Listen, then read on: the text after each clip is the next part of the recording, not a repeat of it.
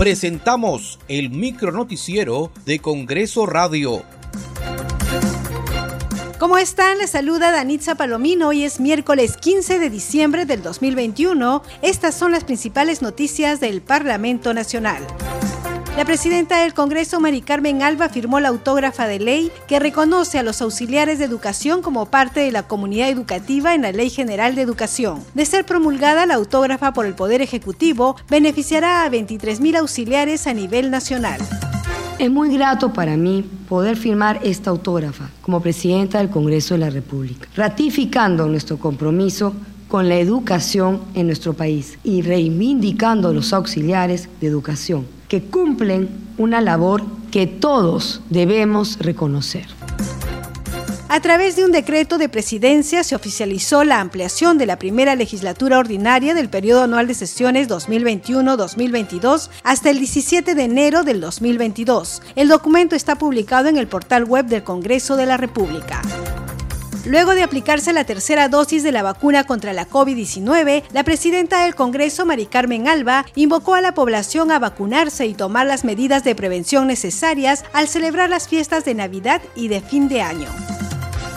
Yo creo que todos tenemos que tomar conciencia de que hay que vacunarse. No puede ser que el 70% de los hospitalizados no se hayan vacunado. Y los que ya nos hemos vacunado, como era en mi caso, la primera y segunda dosis, es fundamental venir al refuerzo. Sí, sobre todo ahora que vienen las fiestas. Sabemos que fin de año, la gente se relaja, se junta con sus familiares, celebran el fin de año, celebran Navidad. Por eso ya eh, ahora no hay excusa. Vacunas hay para todos los peruanos, por lo cual busquen lo que esté más cerca, el hospital más cerca, la posta más cerca, pero vacúnense.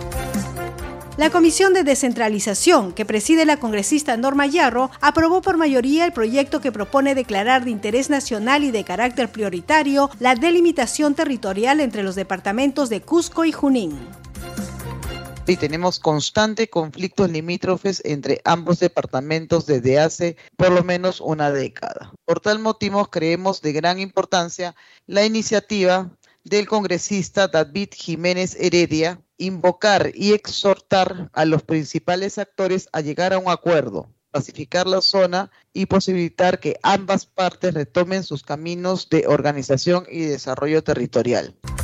Muchas gracias por acompañarnos en esta edición. Nos reencontramos mañana a la misma hora.